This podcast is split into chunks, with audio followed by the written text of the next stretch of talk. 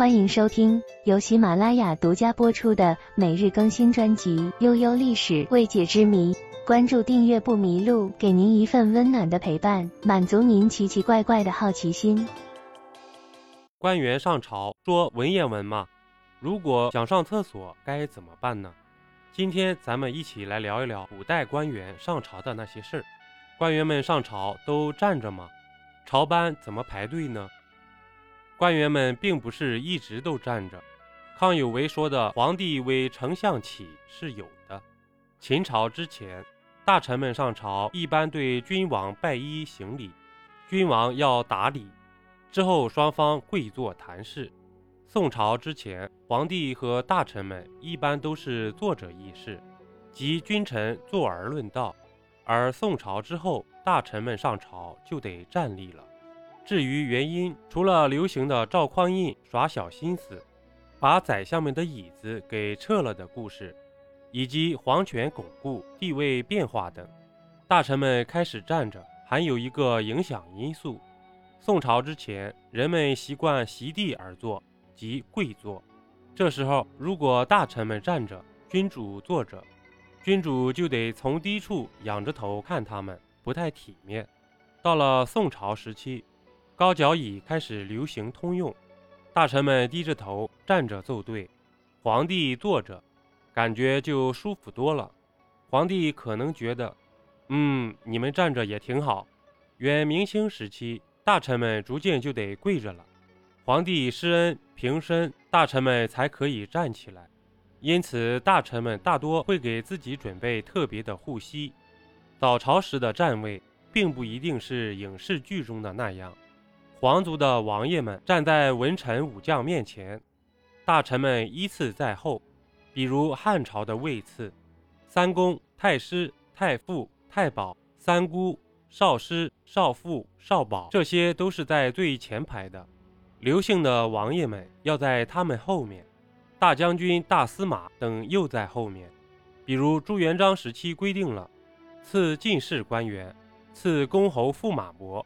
赐五府六部，又赐应天府及在京杂职官员的入朝顺序，然后朝班站位上，公侯驸马伯自成一班，在五官班前。而文左武右也不全是这样，有些朝代，尤其是少数民族血统的政权，可能以右为尊，朝班文右武左也是有的。上朝迟到了怎么办？上朝迟到，历朝历代的惩治都比较严苛，处罚的措施也是五花八门。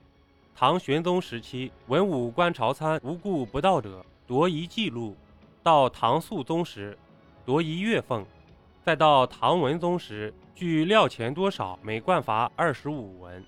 唐律还规定，旷工满三十五天，判处有期徒刑一年。若是军事重镇或者边境地区的工作官员，还要罪加一等。明朝规定，缺勤一天处斥二十小板，每再满三天加一等，满二十天处杖一百大板。当然，朝廷也得考虑特殊情况。唐朝之后，凡盛暑、雨雪等恶劣天气，免朝谓之放朝。放朝不等于放假，班还是要继续上的。上朝的时候想上厕所怎么办？只有一个字：忍。首先要尽量避免这种情况的发生。内急太受罪了，万一忍不住殿前失仪，那可是大罪。明英宗时期，有官员忍不住尿了裤子，被连降五级。官员们在上朝的前一天晚上开始，晚饭就会少吃，甚至不吃。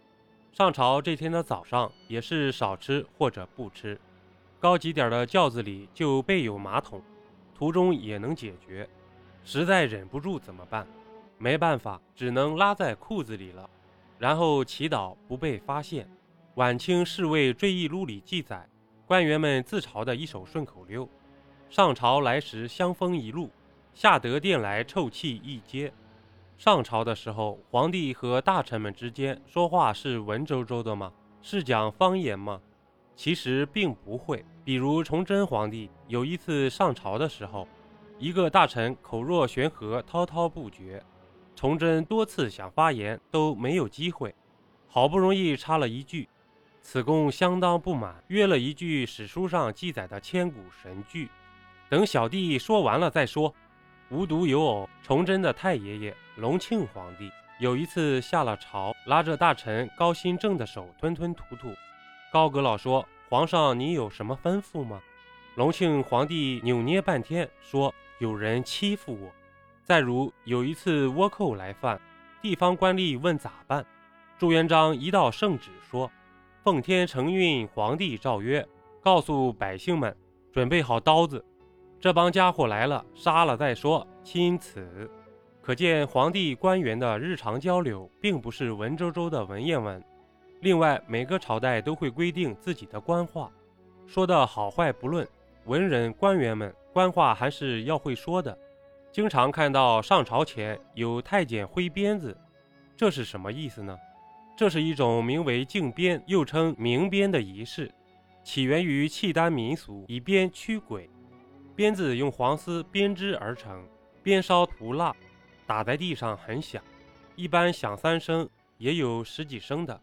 主要是警告臣下，皇帝即将驾到，重要典礼即将开始，大家要立即安静，跟现在上课前打铃是一个效果。在唐末以及五代十国之后，开始仪式化，成为皇权专属的仪式之一。